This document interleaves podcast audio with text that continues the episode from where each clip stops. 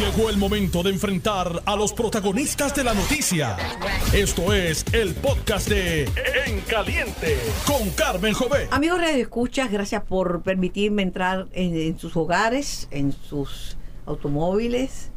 Eh, algunos todavía están trabajando en su oficina, aunque es un día, un día feriado, un día en que la gente está recogida en sus hogares disfrutando no únicamente de los alimentos de acción de gracia, que siempre es grato eh, almorzar o cenar en familia, sino reflexionando sobre la calidad de nuestras vidas y, y sobre qué es la felicidad, que nos trae la alegría, que nos mantiene sanos espiritual y físicamente, que nos mantiene cuerdos en una sociedad convulsa por, por problemas serios. Todavía hay gente que muere de hambre. Cada vez que viene Acción de Gracias y yo me doy una artera de pienso, Dios mío, hay tanta gente que muere de hambre. Muere de hambre. Y no son dos ni tres, son millones y millones y millones de personas, tan gente como usted y como yo. Pero es un día especial. Eh, Acción de Gracias no es una festividad de aquí. De hecho, ya la gente lo convirtió en un santo. Le dicen Thanksgiving. El primer santo en esta conmemoración es Thanksgiving. Pues Thanksgiving eh, es una celebración bien, bien linda eh, porque la gente comparte. Y porque tiene una cosa mucho mejor que, por ejemplo, la festividad navideña. No hay que andar comprando regalos y luego muchos regalos, muchos viajes a tiendas, muchas cosas para devolver eh, mucho, mucho gasto. Es cuestión de hacer un serrucho y con ese serrucho uno hace una cena. Pues yo pongo el pollo o el pavo o lo, lo, que sea. Ah, pues yo llevo el arroz, pues yo hago la ensalada y ahí todo, más o menos todo el mundo hace su aportación. Y la, y la gente se queda mucho rato a compartir. Esta celebración tan especial, pues ameritaba un programa especial, hoy Día de Acción de Gracias, y he invitado tres personas que han estado en mi vida, en diferentes etapas de mi vida, que ha sido una vida larga. Digo, no tan larga como dicen algunos, pero tampoco tan cortita como yo quisiera, pero, pero ha sido una vida larga. Está con nosotros el obispo jubilado de la iglesia episcopal, el amigo David Álvarez, que además de un líder religioso es psicólogo de profesión. Saludos, obispo. Buenos días, Carmen. Gracias por este, esta invitación, oportunidad de compartir contigo y los invitados que tienes hoy. ¿Desde cuándo es que estamos juntos? Yo diría que en 1880, 1987 o el 88 empezamos en Controversial. en aquel canal que tenía don Tommy Muñiz, que en paz descanse. ¿Pero cuánto hace de eso? Eso es po poquito, poquito, sí. Tú y yo estamos como si nada, muchacha. Ah, bueno, está bien. De, la, de más o menos la misma época, conocí a una muchacha inteligentísima, pero que hablaba bajito y vino al programa, hizo unas aseveraciones tan interesantes que yo la cogí, la puse para su número después del programa, le dije, mire doctora, usted tiene unos planteamientos súper interesantes, pero habla tan bajito que doña Yuya, la que mata puerco, va a cambiar de estación porque no va a oírla. Tiene que hablar más fuerte. Me dice, no es que las demás personas también están hablando. Digo, aquí este es un diálogo a muchas voz, así que tiene que imponerse y hablar por encima de los demás cuando usted tiene algo importante que decir. Aprendió y después resultó que la psicóloga era yo y la comunicadora era ella porque no únicamente hizo programas de radio, estuvo conmigo en televisión por muchos años, eh, escribió libros, al final terminó en lo que le gusta, que es la cátedra, preparando estudiantes para el doctorado en psicología. Es la doctora Simba Quiñones. Saludos, doctora. Saludos, Carmen, y a todos los que nos escuchan. Y gracias por la oportunidad de seguir compartiendo. Estos tiempos eh, requieren mucho diálogo, compartir información que sea útil y pues proyectar que a través de los años la amistad perdura y el respeto. Pero dígame si es o no cierto que cosas que usted me dijo en el 1800, 1999 o 90 o 80 y 8 o 9, yo las recuerdo de memoria. Y es así. Las hice mías. Es más, los otros días me dijiste cuántos años llevábamos compartiendo. Yo dije, no han sido tanto. Y cuando terminamos la conversación, empecé a sacar el número y digo, ella sabe y yo no. ella tiene razón. Pero, pero han sido ustedes dos personas fundamentales en mi vida y me han acompañado en las buenas y en las malas a lo largo de estos años porque he tenido investigaciones que la gente no entiende y que me han, ¿verdad? Me han criticado mucho, pero siempre tratando de buscar la verdad. La otra persona la conocí en unas circunstancias increíbles. El tema electoral para mí es sagrado, sagrado respetando al obispo, sagrado en términos de que la democracia es un concepto que hay que defender. Seguro, seguro. Y la gente se levanta y tiene que votar, pero cuando aparece un cambio, hay una reacción adversa al cambio. Al fin y al cabo, el cambio es lo más permanente que existe, porque todo cambia. Pues era una muchacha joven. Y dijeron, no, está trayendo unas ideas, porque como es tan joven, eso no, esas ideas no van para ningún lado, es la juventud que no piensa, que esto y que lo otro. Hasta un líder político dijo, no creo que sea muy inteligente, no sé cómo llegó a la comisión, a presidir la comisión estatal de elecciones y apenas tiene ni la edad. Pues decidí conocerla a través de una amiga y la reté. Le dije, ella quería instalar en Puerto Rico el, el, escrutinio electrónico, que ahora eso es lo más pero antes eso era horrible. Los demás decían, eso va a ser fatal, ahí se van a robar las elecciones, imagínate. La gente preferiría contar con los dedos y amanecerse dos o tres días contando. Y esto. Pues, ella la rete y le dije, vamos a Plaza de América, usted va a llevar la máquina y el técnico. Para que todo que esté de allí, trate de... Y si no sirve, no sirve. Y ella llevó la máquina, técnico. Y empezaron y en un momentito, en un momentito hacía la gestión. Yo no traté porque como tecnológicamente no soy muy hábil, a, lo mejor, a lo mejor la única que no sabe usar la máquina soy yo. Al final traté y pude, pude votar. O sea, y otro comentario, no, pero esto es, esto es un gente joven que está en plaza, pero y los adultos mayores lo llevé a Insignia Senior Living, donde estaban personas de hasta de noventa y pico. Y todos los adultos mayores votaron más rápido que ellos. Así que dije, caramba, esta, esta joven sabe, sabe, pero igual que hay prejuicio contra los viejos, hay prejuicio contra los jóvenes. y conocí a la licenciada Laisa García Vélez y le dije, no se apure, que yo voy a colaborar con usted y si esto es bueno para Puerto Rico, lo vamos a echar hacia adelante. Lo demás es historia, ¿verdad, licenciada? Ya casi vamos para nueve años de ese encuentro.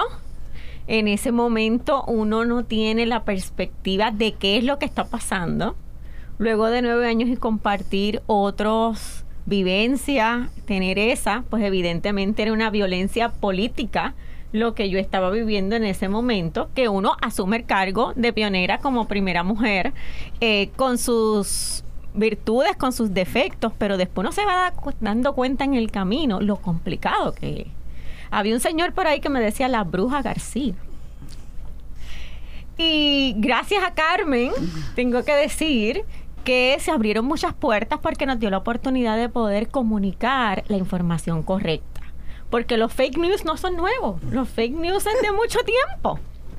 Y ese poder de poder comunicar lo correcto, yo creo que eh, no solamente me ayudó a mí, evidentemente, en el proceso, pero sino que ayudó al país a poder entender que estábamos en la oportunidad de desarrollar un proyecto tecnológico electoral que me parece que es el más grande que ha sufrido hasta ahora mismo el proceso electoral puertorriqueño desde el fax que fue con don César Vázquez. Es innovador, es innovador. Pero me obligó a mí, la que salí ganando fui yo, porque me obligó a leer y a especializarme en materia electoral.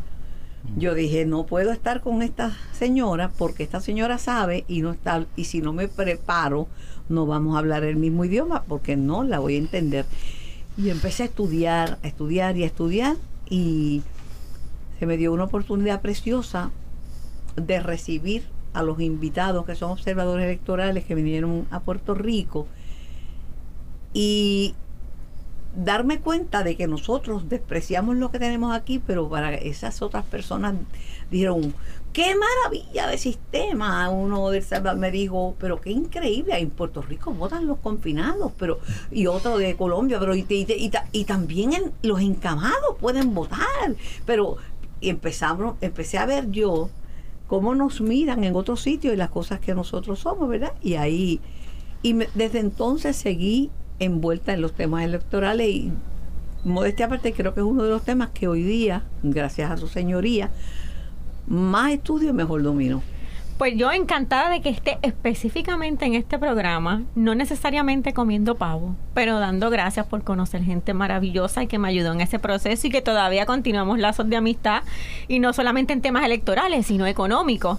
Así que para mí siempre es reconfortante saber que lo que pudo haber en un momento empezado como un disturbio terrible en el paso profesional, en aquel momento en, el tema electoral, no solamente era la primera mujer que asumía el cargo, sino la primera que no obtenía la unanimidad porque uno de los comisionados había retirado el día de la conferencia de prensa que iban a anunciar mi nominación, retiró la, la unanimidad que iba a abrirse ahí todo un espectro de oportunidades para uno no solamente conocer personas maravillosas como Carmen, sino poder tener la oportunidad de y caminamos el país, Carmen. Yo creo que. Ay, qué maravilla. fuimos a tantos centros comerciales, de verdad. informamos a tanta gente, fuimos a tantos programas que al final del día eh, es una nota positiva que uno tiene que agradecer en un día así como de acción de gracias. Y los detractores ya saben que la máquina no es popular, la máquina no es PF, la máquina no es de Victoria Ciudadana ni es del PIB, ¿verdad? claro. La máquina cuenta votos. Y hay muchos adelantos más que hay que hacer.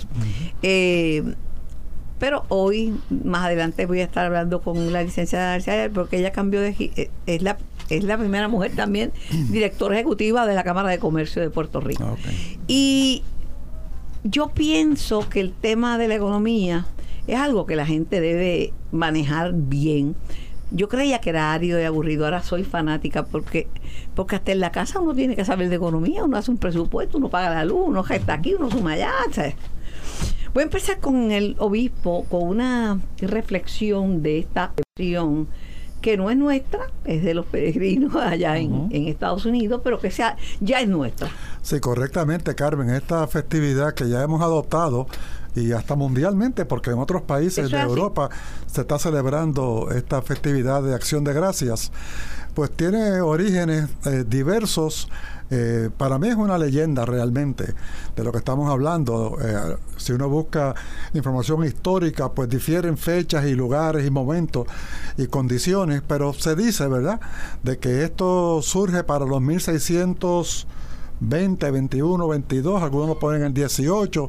He visto diferentes fechas de que estos colonos ingleses que llegan a el Nuevo Mundo, entiéndase este, el área de, eh, de, lo que llaman Nueva Inglaterra, en Estados Unidos continentales, pues este, eh, eh, tienen la ocasión de tener una primera ocasión de, de recoger la, la, la, la cosecha. Y al recoger la cosecha, pues de acuerdo a esta leyenda, por eso creo que es una leyenda realmente, pues amigablemente, amorosamente, invitan a los nativos a que vengan a cenar con ellos y de acuerdo a esta leyenda y tradición, pues supuestamente lo que tenían disponible eran pavos y eso fue lo que cocinaron. Es una leyenda, eh, porque sabemos que esos nativos fueron exterminados y eh, ahora viven en reserva. Eso, es lo próximo, por eso es que es una leyenda, porque realmente si eso fuera eh, históricamente y sociológicamente cierto, al principio los nativos americanos estarían en otra condición, que no es en la que están.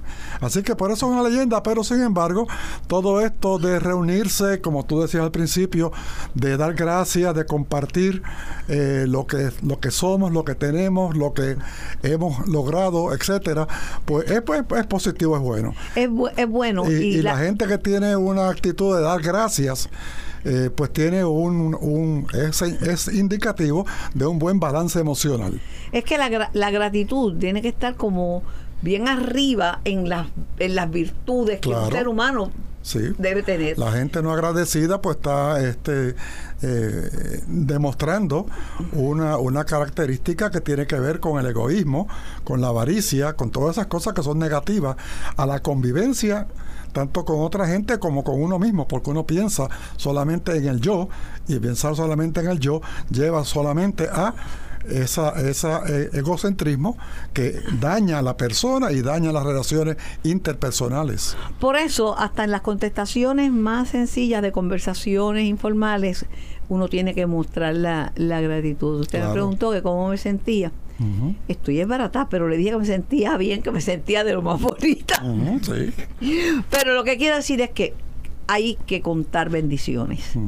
En Puerto Rico tenemos una costumbre de contar lo malo, lo malo. Lo comprobé en la Comisión Estatal de Elecciones, lo he comprobado aún en casos terribles de pacientes eh, con problemas de salud mental, pasando las, las de San Quintín. Y lo he comprobado en la iglesia también, este obispo, porque, porque hay que contar las bendiciones, porque son más las cosas buenas que tenemos. Imagínense eh, una persona en la franja de Gaza mañana eh, viernes, o hoy jueves, o ayer miércoles, que están Claro. bombardeando hospitales, que Sí, sí. Sí, exactamente, sí, sí. somos más que privilegiados. Pues, sí, te- tenemos esa, esa condición este, diferente, ¿verdad? Pero no porque estamos bendecidos, ellos no. Sí, esa palabrita de que estamos bendecidos eh, me, me- que me causa problemas porque quiere decir que unos están este, en mejor condición que otros porque alguien externamente lo causa. Una anécdota, de, me acuerdo que cuando hubo un temporal tremendo que arrasó Haití, que decían que iba a pasar por Puerto Rico, no pasó, había gente Sí. que, que me decía, porque nosotros somos religiosos Ajá. y ellos creen en el vudú. Aquí Ajá, estábamos hincados de rodillas y a ellos se los Sí, sí, sí, sí. Hubo hasta un predicador conocido en Puerto Rico, que en paz descanse, que dijo que le había logrado mediante la oración que se desviara un huracán. Imagínate hasta qué punto podemos llegar en eh, la- la- el pensamiento fantástico infantil. Doctora, muchas personas pensarán que uno puede estar agradecido porque tiene muchas cosas. Que el que está o enfermo o está sufrido o ha tenido una pérdida, que eh, aprovecho para expresar mi solidaridad con la esposa de mi hijo Pedro, Diana, Diana Acevedo Agudelo, que perdió a su mamá. Eh, muy triste es todo y en solidaridad con, con ella. Y sabe que su mamá es insustituible, pero que yo soy su mamá también. Pero, y el que está chavado, pues le puede dar gracias. Pero, y- y el concepto eh, de qué tenemos y qué nos falta, ¿verdad? Eh, la mirada, cómo nosotros interpretamos nuestra realidad. Eh, pues el que está chavado está vivo. Pudiera no estar vivo, entonces no, no sabemos, ¿verdad? Eh, la mirada positiva, la mirada que nos lleva a contar lo que tenemos, no lo que nos falta, hace muchas cosas buenas y positivas en nuestro cerebro, que es de donde pues, registramos la felicidad o la infelicidad. Entonces, nos- nosotros los puertorriqueños somos de aspirar, nosotros somos antojados, nosotros queremos más y muchas veces por eso eh, estamos mirando lo que tiene el otro, pensando yo no tengo eso, así que yo debo hacer para tener eso. Aspiramos.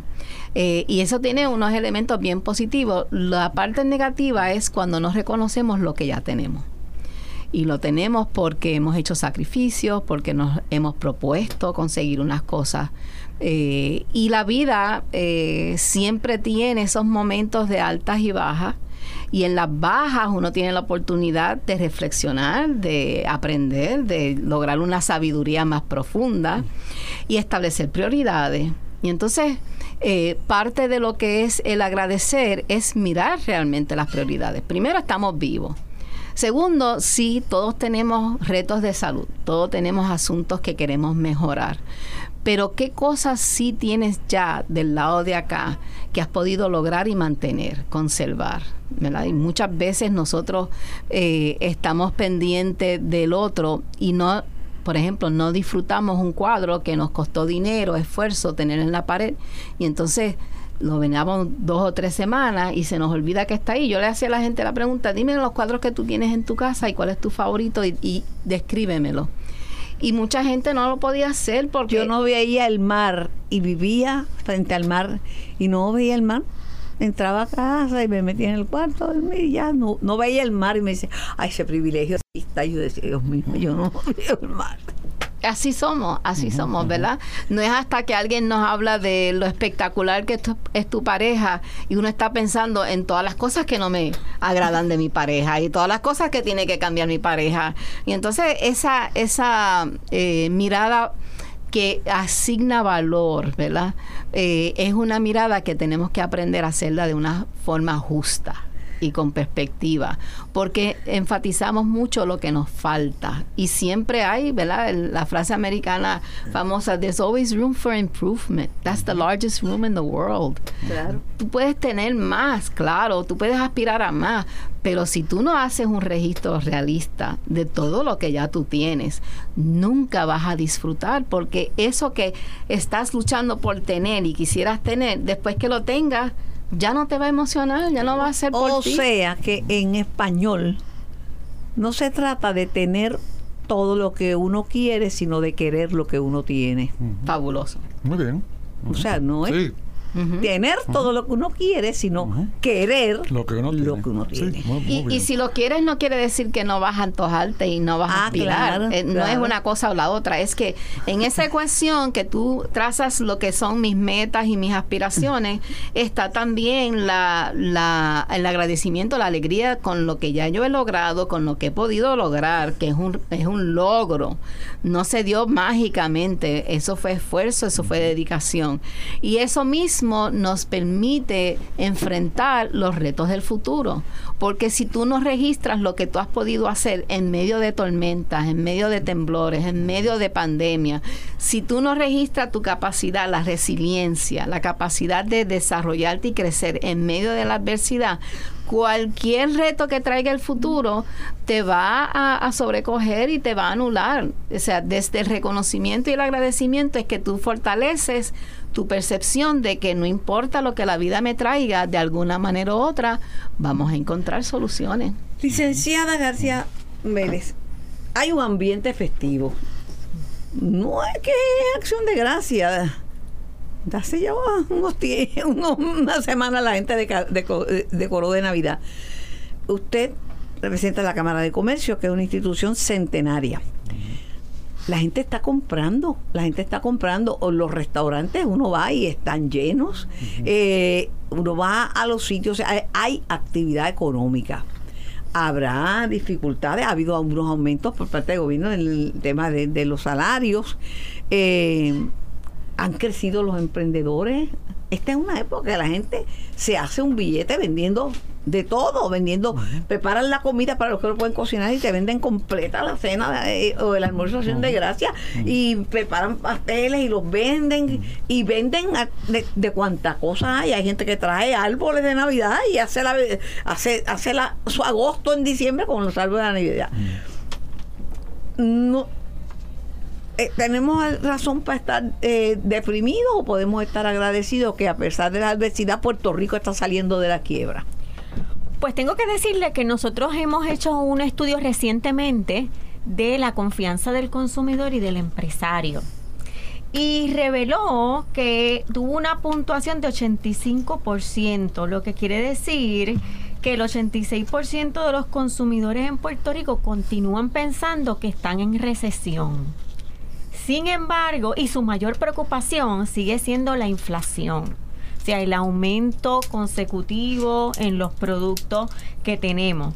Sin embargo, que mantienen una mirada negativa, o sea, entienden que esta recesión y la inflación va a continuar, sale el optimismo, el, el consumidor optimista y dice, pero todavía hay espacio para comprar ciertas cosas que siguen siendo de necesidad primaria y hasta hablan del ahorro. Un 73% habla que dentro de su plan familiar para el próximo año miraría poder hacer unos ajustes para ahorrar en ciertas áreas, ¿verdad? En temas de entretenimiento, en temas de energía, en temas de cambio de tecnología, porque los celulares a veces pues no son tan accesibles, antes los cambiábamos mucho y ahora menos, eh, sigue siendo el supermercado el lugar predilecto y el que se lleva la mayor cantidad de esa canasta básica familiar es al supermercado con 25%.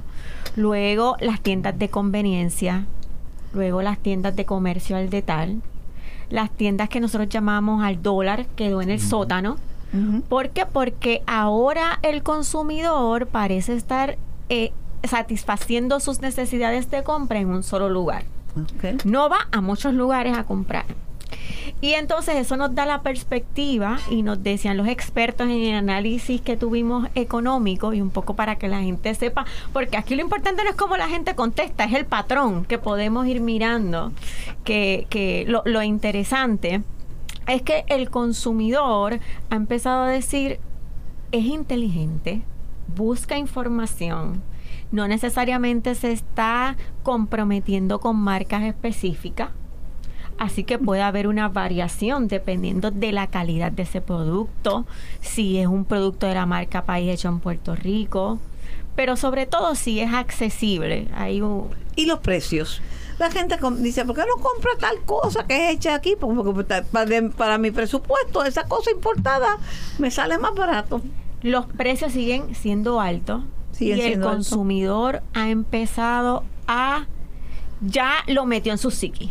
Estoy comprando alto. Y como estoy comprando alto, es que ese 73% está diciendo, hay que aguantarme para hacer unos ahorritos, porque mi percepción es que va a seguir subiendo. Hay, al- hay los que son del jamón del sándwich licenciada, que son los que no tienen acceso al pan, los que no tienen acceso a todas esas ayudas, los que no recibieron los estímulos económicos, porque hubo gente que dentro de las circunstancias tuvo una vendimia, porque sí, le aumentaron el pan, esto y lo otro, y no pasaron hambre, pudieron hacer su compra y pudieron seguir viviendo bastante cómodo. Algunos se volvieron locos y empezaron a comprar plasma con el, con el tema de, la, de, de los incentivos.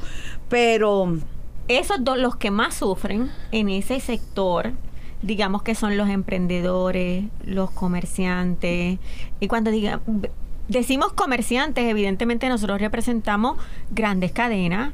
Y- pero pequeños también. Pero el comerciante de usual, la matrícula en el 85% yo les tengo que decir que es el pequeño y mediano comerciante, el del chinchorro, el del restaurante, el de la gomera, el de la lavandería, la del beauty. Así que cuando La de hablamos las uñas, hacen claro, cuando hablamos de comercio en el país, los- las ferreterías, las farmacias de la comunidad, no podemos extraernos a pensar que todos los comerciantes están en unos niveles. Y los que están en niveles eh, ayudan a promover el tema del empleo y a mantener a un sector empleado para poder llevar el pan a la casa. Bueno, tengo que hacer una pequeña pausa, pero estoy en este programa especial compartiendo con tres amigos de tres eh, diferentes, el obispo jubilado de la Iglesia Episcopal David Álvarez, la doctora Silma Quiñones, eh, escritora, terapista y además este, profesora y directora a nivel doctoral del programa de, de psicología del Turabo y la licenciada Laisa García Vélez, directora ejecutiva de la Cámara de Comercio. Yo soy Carmen Jovetti, voy a la pausa y regreso en breve. Estás escuchando el podcast de En Caliente con Carmen Jovet de Noti1630. ¿Y cómo podemos ser mejores, mejores personas, mejores ciudadanos, mejores consumidores, eh, mejores puertorriqueños? Porque la gente se está quejando mucho, pero ¿y, y, y usted qué va a aportar para que haya mejor calidad de vida?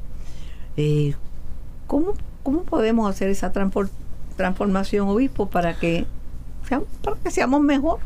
Bueno, yo creo que en el país que estamos al presente está ahora mismo sufriendo unos cambios significativos en muchos órdenes, tanto sociales, políticos, como emo- eh, espirituales y emocionales también. Eh, estamos en una nueva era. Después de la pandemia, yo creo que estamos en una sociedad diferente, donde hay eh, una experiencia, como decía la doctora Silma, eh, de eh, huracán, los terremotos y encima de eso una pandemia que ha traído una experiencia de, pasar por el tiempo de las vacas flacas y este, empezar a saber que hay la posibilidad de una, una, una mejoría y una esperanza. Eh, creo que la esperanza nunca se debe, nunca se debe per- per- perder. Y en esta, en este tiempo, como decías, pues ya la gente empezó a, adornar que las casas eh, y los comercios, etcétera, con todo es sentido de un, de un sentido de esperanza, de que las cosas puedan mejorar.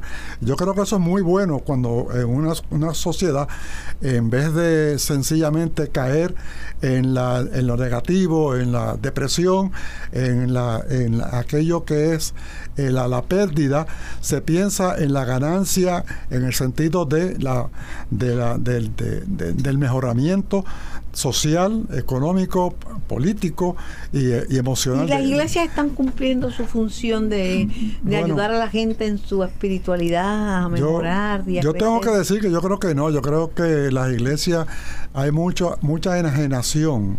Eh, me parece de que al presente, por ejemplo, pues este eh, a, a, eh, la, la, la manifestación yo creo que mayoritaria en Puerto Rico, eh, religiosa, está en el sector eh, fundamentalista religioso.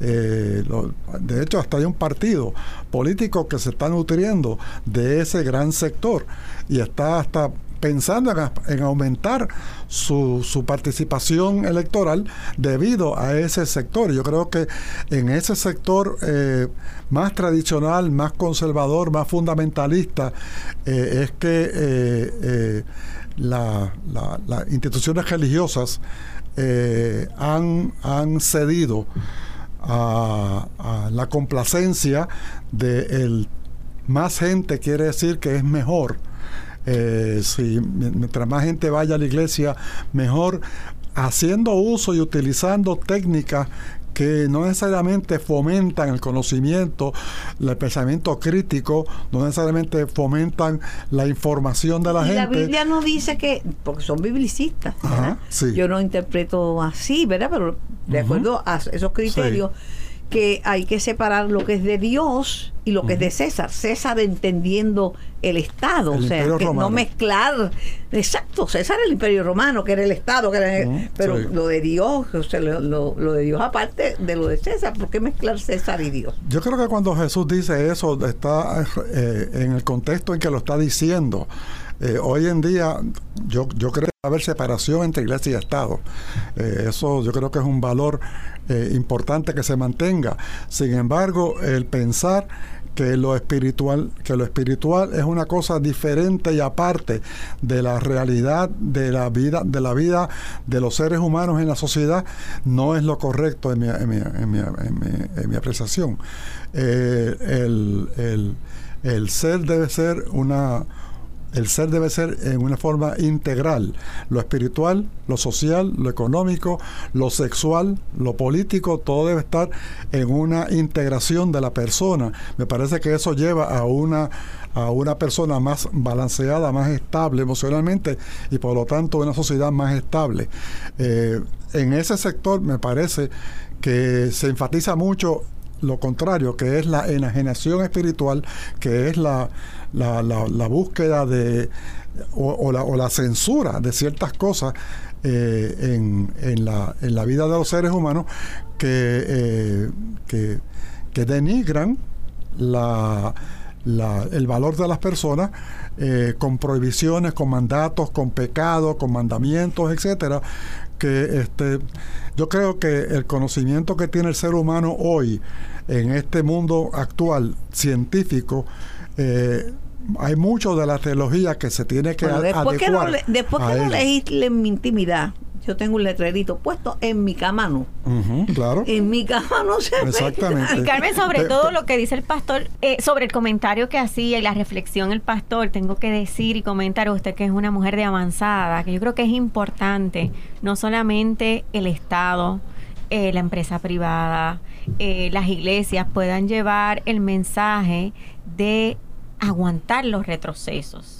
Nosotros, esto le ha costado lágrimas y luchas de diferentes frentes. Claro. Históricamente, a mujeres, a hombres, uh -huh. a personas que han luchado por sus derechos humanos y a veces eso se menosprecia por el momento. Uh -huh. Y me parece que es importante que los avances que se estén dando se den con respeto y con el contexto siempre de los derechos humanos de ser apacibles, de poder entender el dolor ajeno. Así que no importa desde el sector donde uno esté, religioso, económico, electoral, político, si uno lo hace con respeto y, y, sin pisar eso que pudiesen ser unos retrocesos, me parece que, que nos va a ir mejor. Eso me Y- y, preocupa. sin sacar texto bíblico fuera de contexto.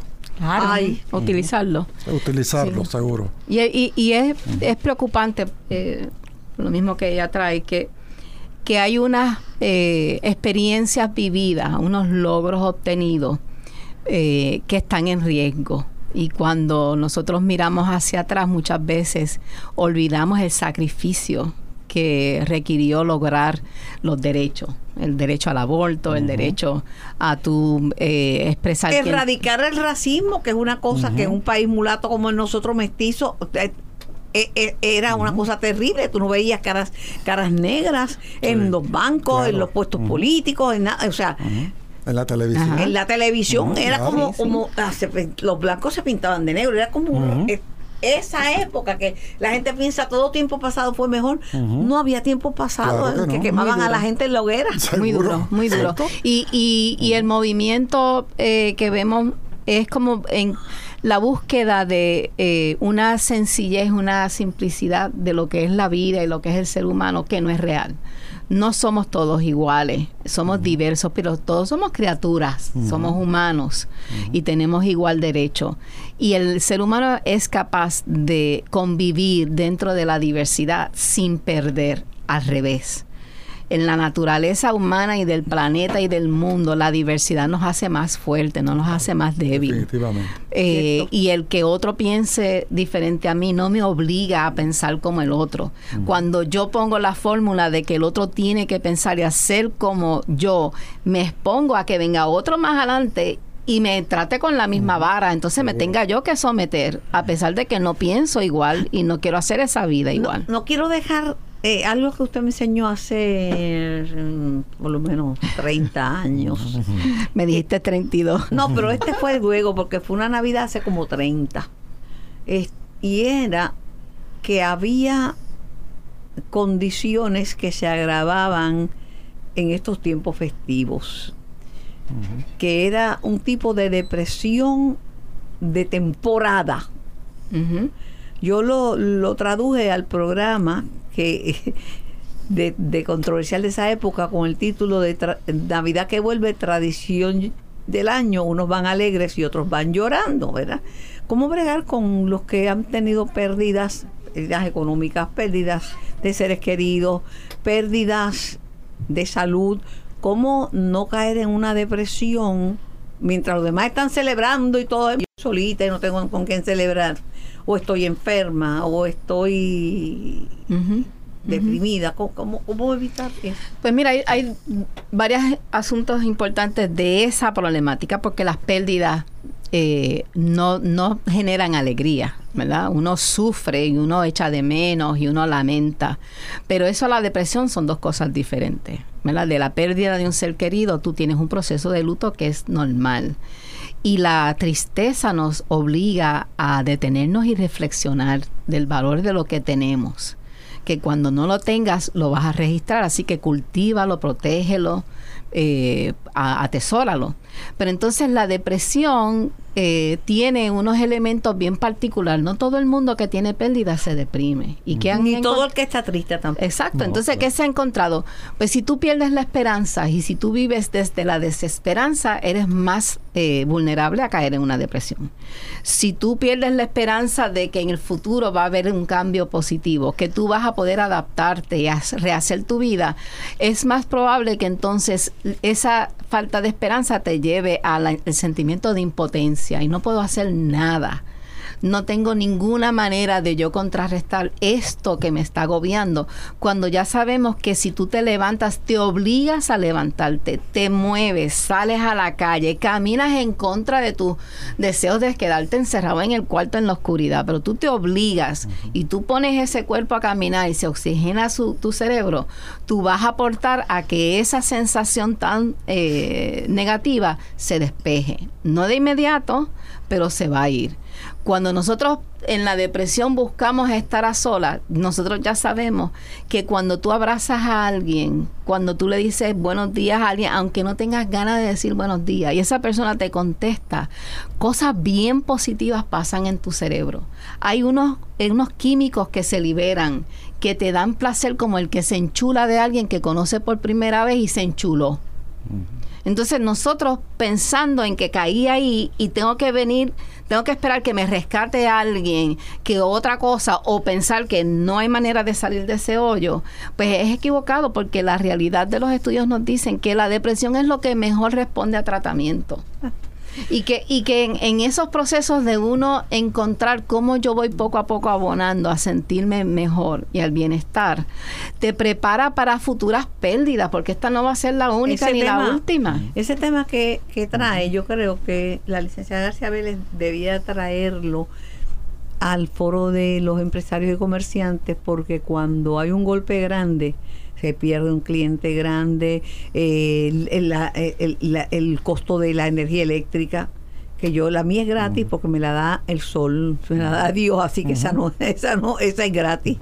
Pero cuando, cuando los embates por la pandemia, por esto y por lo otro, todo eso que han hecho que personas pues pierdan su negocio o que estén en la cuerda floja, pues también hay depresiones, hay, hay comerciantes que se quitan la vida por deuda. Claro, el estudio revela que mientras más pequeño es el negocio, más son las contracciones que recibe en áreas que son comunes, que ellos lo han identificado, que es el área contributiva, que es los impuestos que, que tiene, ¿verdad? Que, que pagar ese comerciante. Y el, y el estrés que recibe, a veces uno no lo entiende de inmediato, pero es superior porque mucho emprendedor coloca lo único que tiene, sus ahorros, su casa, sus activos, para colocar en ese eh, sueño, logro que ha identificado que lo va a sacar adelante, pero en el camino no solamente su familia, tiene 5, 6, 7, 10, 20 empleados que se convierten, ¿verdad? En esa familia extendida comunitaria que ciertamente en ocasiones voy a coger dinero prestado, voy a hacer otro préstamo. No necesariamente se está pensando para llenar las arcas de ese negocio. Al contrario, es para poder sostener la operación y que esas familias no se afecten. Yo creo que eh, dentro de esa psiquis entre el consumidor y el comerciante, eh, pues la gente en Puerto Rico sigue siendo, me parece, eh, se preocupa por el tema comunitario.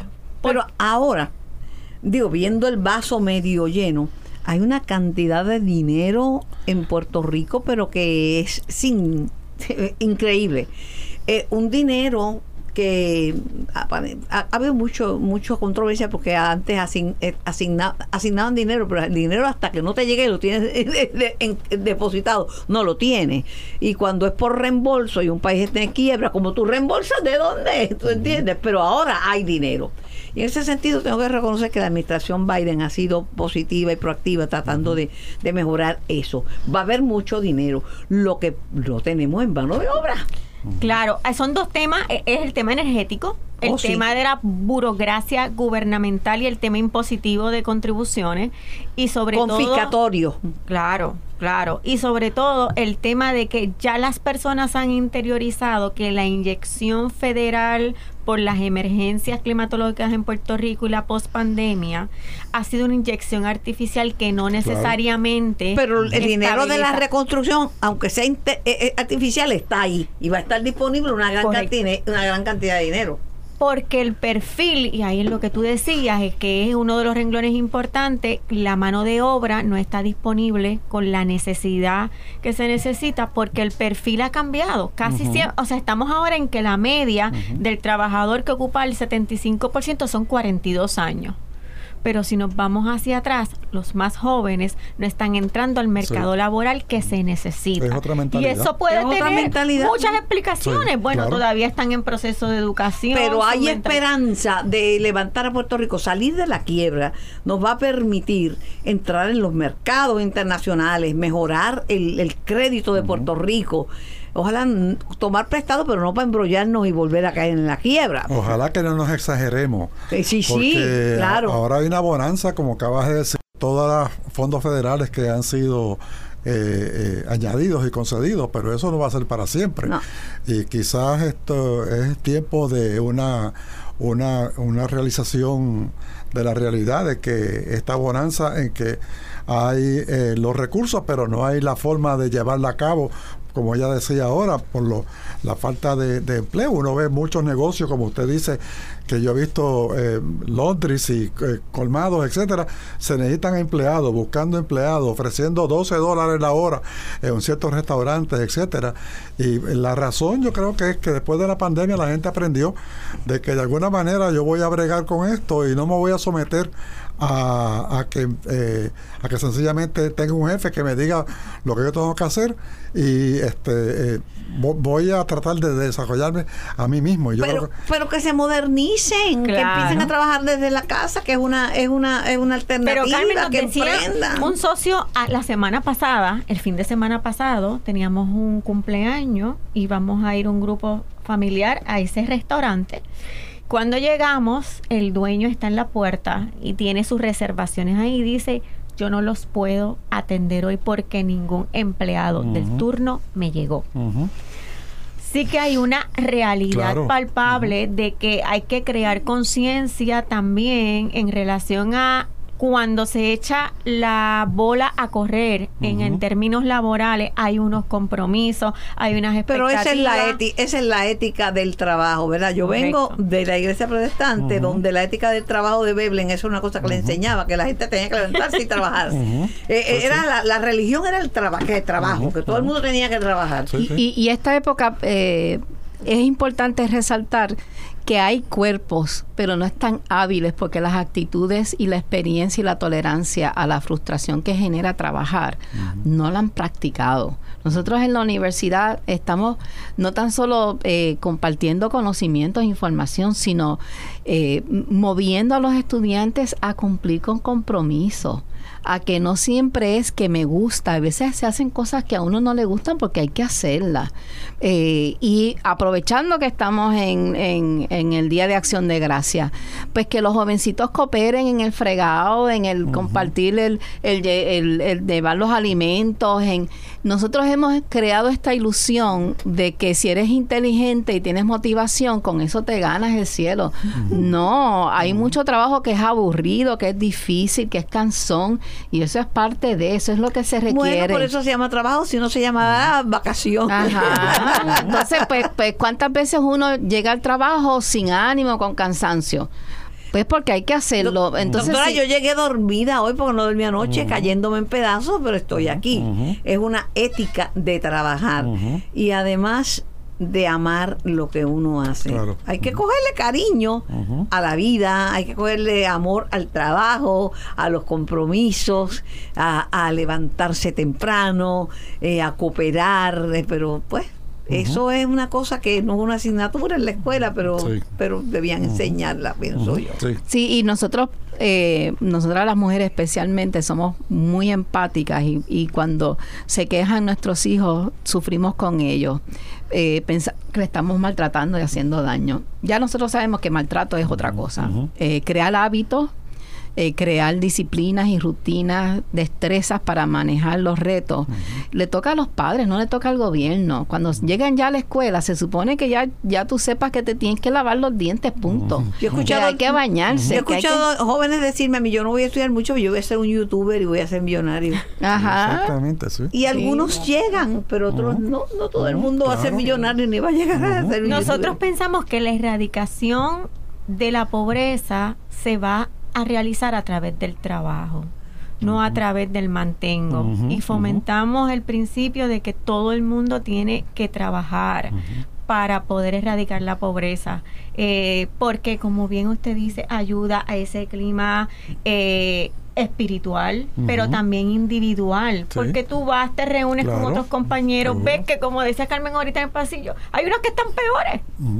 Y también un- le, le da la oportunidad a uno de compartir, dar la mano. Sigue siendo una preocupación principal de todos los puertorriqueños, la educación, la salud y la seguridad. Pero nos acostumbramos al sandame y Sí, no al sí. sandoma. Eso, eso iba a decir ahora, exactamente, que todo usted que está, está diciendo es perfectamente correcto, estoy muy de acuerdo.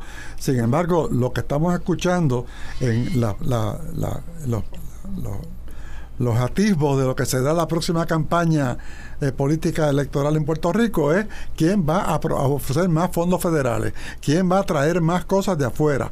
Y esa, esa mentalidad está tan en- engranada en nuestra psique como, como pueblo que que este es, parte de lo yo creo que, que nos nos este, daña emocionalmente y socialmente esa dependencia Lo que dice la doctora, por ejemplo, en mi niñez, en mi infancia, yo tenía que trabajar. claro Yo todo, lo- ahora hubiese sido maltrato infantil que un niño trabaje, pero Sí. yo tenía que trabajar. Yo tenía que hacer mandados por montones. hacer mandados sí Y, y, algún- me, y me pagaban algunos. Mi mamá me dijo, Sí. al vecino no le cobres, cóbrale al de afuera, pero al vecino no le Sí. cobres, que eso, es- no, eso no, es, no está bien cobrarle a un vecino.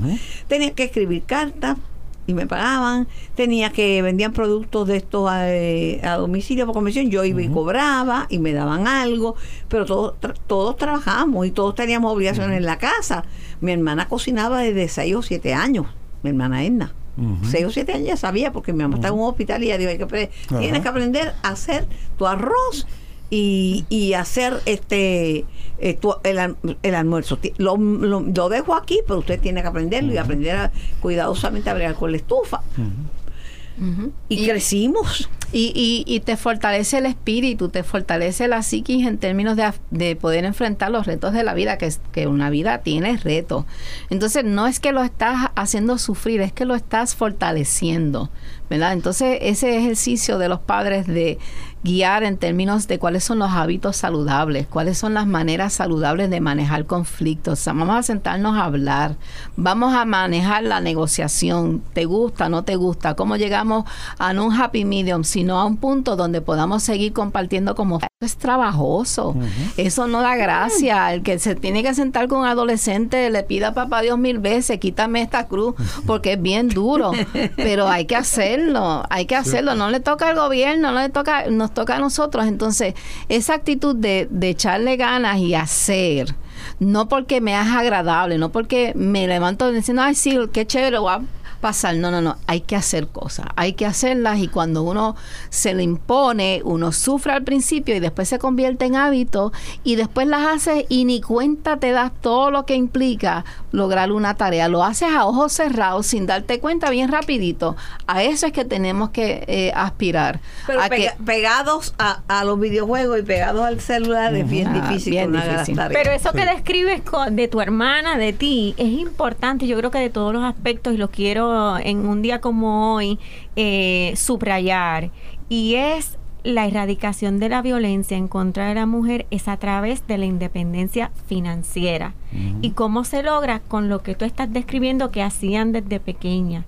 La independencia financiera por eso, es el vehículo. por eso pude vencer la violencia doméstica porque tenía trabajo y era un carácter independiente y porque mi mamá era una mujer de carácter independiente que decía nadie puede pegarle a otro ser humano y menos a una mujer. Eso puede hacer la diferencia entre sacar a una mujer viva o muerta de un círculo de violencia, es la independencia económica y la tenemos que promover desde el sector privado, la academia, la iglesia. Claro. Eh, bueno, nos parece que es el camino correcto en términos cuando unimos entonces el tema del trabajo, el tema de, de uno se va a sentir mejor porque no solamente estás ayudando, sino que estás creando tu propio entorno y en algún momento de Bueno. dificultad pueda salir. Esto ha sido una iglesia, ¿verdad? Para sí, mí. claro, hemos aprendido mucho de, de- de este compartir y yo estaba pensando que quizás la, la- la- el pensamiento final puede ser de que esto es un día de dar gracias, pero es también un día de ver la realidad de cada cual, es un día para de- eh, valorizar lo que, lo que somos, lo que tenemos eh, y no ambicionar más de lo que debo tener, pero también estar agradecido porque puedo también aspirar a una vida mejor eh, con la bendición de Dios. Amén. Y, y todo lo que usted no se haya puesto o utilizado en los últimos seis meses, dónelo. No lo necesita. Claro, muy bien. Con la operación de rodilla aprendí que con un par de zapatos era más que suficiente. Y eran unas chanclas. Todo lo demás sobraba. Exacto. Lo que sí nos sobra es la alegría de compartir, eso siempre es bueno. Lo que nos sobra es el diálogo respetuoso y armonioso. Lo que nos sobra es dar y recibir amor. Exactamente. Eso, no, eso, no, eso nunca es suficiente. Nunca es mucho. Y si hay tú en ñoñas, tú das mucho cariño. Nunca es suficiente. Gracias por habernos acompañado. Que tengan un feliz día. Y recuerden, más que el alimento, es la gratitud. Nos volvemos a encontrar mañana. Linda tarde. Esto fue el podcast de En Caliente con Carmen Jovet de Noti1630. Dale play a tu podcast favorito a través de Apple Podcasts, Spotify, Google Podcasts, Stitcher y notiuno.com.